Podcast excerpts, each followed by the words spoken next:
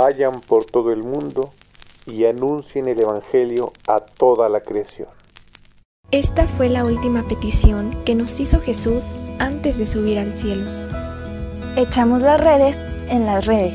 Echamos las redes en las redes. Somos catoliqueros. Y somos... Profetas en acción.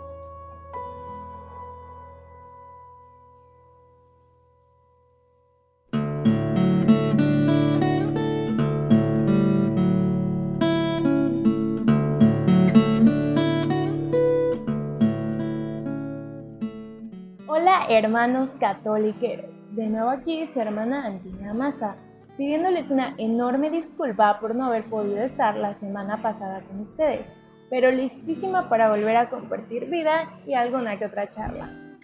Te recuerdo que cada podcast que escuches es porque Dios tiene algo especial para ti. Abre tu corazón.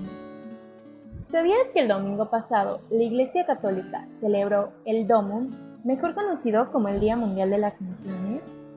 El Domum es el día en que de un modo especial la Iglesia Universal reza por los misioneros y colabora con las misiones. ¿Y por qué te digo todo esto? Porque es precisamente de lo que me gustaría platicar hoy, de que todos los cristianos somos llamados a ser misioneros. Siento que cada que nos dicen la palabra misionero o que alguien nos dice que es misionero, se nos viene a la cabeza aquella persona que está en comunidades súper alejadas, de escasos recursos y que predica la palabra. Pero estamos un poco equivocados, ya que también nosotros somos enviados a ser misioneros. La luz que hemos recibido de Cristo y su Evangelio es para compartirlo con nuestros hermanos. Jesús nos los dice claramente en la Biblia, debemos convertirnos en sal de la tierra. Nuestra misión nos es dada desde nuestro bautismo y hay diferentes formas de llevarlo a cabo. El caso es escuchar a Dios e ir descubriendo nuestra misión. Algunas formas de misiones ya las hemos platicado. Son, por ejemplo, las visitas a asilos, cárceles u hospitales. Esta misión la lleva muchísima gente en distintas partes. Y también existen apostolados que se dedican exclusivamente a la organización de misiones, ya sean misiones de Semana Santa, misiones de verano o las misiones de Navidad.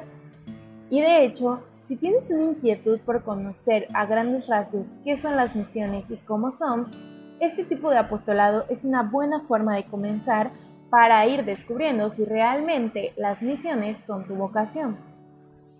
También podemos encontrar congregaciones o grupos que se dedican de lleno a la organización de misiones durante todo el año o hermanas, por ejemplo, que se dedican a predicar en lugares donde no se conoce la fe.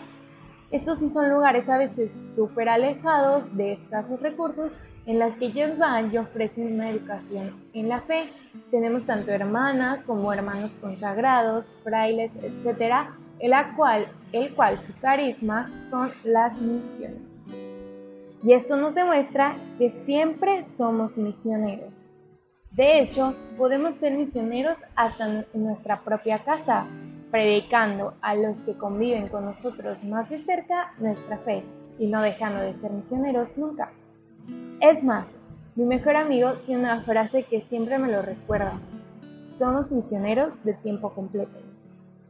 En una de mis primeras misas de envío para ser misionera, la cual he tenido la bendición, un sacerdote en la homilía mencionó una frase que hasta el día de hoy resuena muchísimo en mi cabeza y es una frase que ha marcado toda mi vida.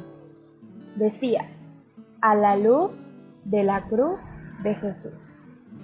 Esa frase me resuena precisamente porque para mí, el ver a Jesús en la cruz y recordar todo lo que sufrió por mí, me ilumina y me recuerda que servirle a Él no vale la pena, vale la vida.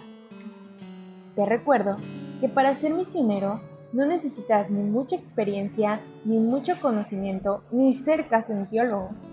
Necesitas disponerte al Espíritu Santo para que funda sus dones en ti y sea Él quien te guíe en la misión que Dios tiene para ti desde el momento que te creó.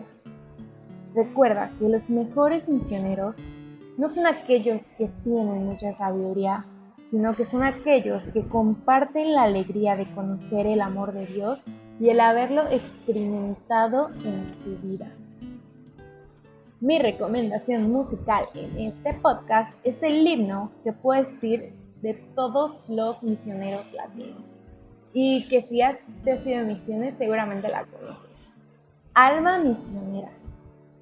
Misionero que no se le eriza la piel con esta canción, no la ha disfrutado bastante.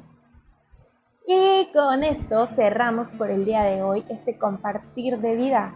Te agradezco tu tiempo y espero que este podcast te ayude o inspire. Recuerda ser lío y ser santo.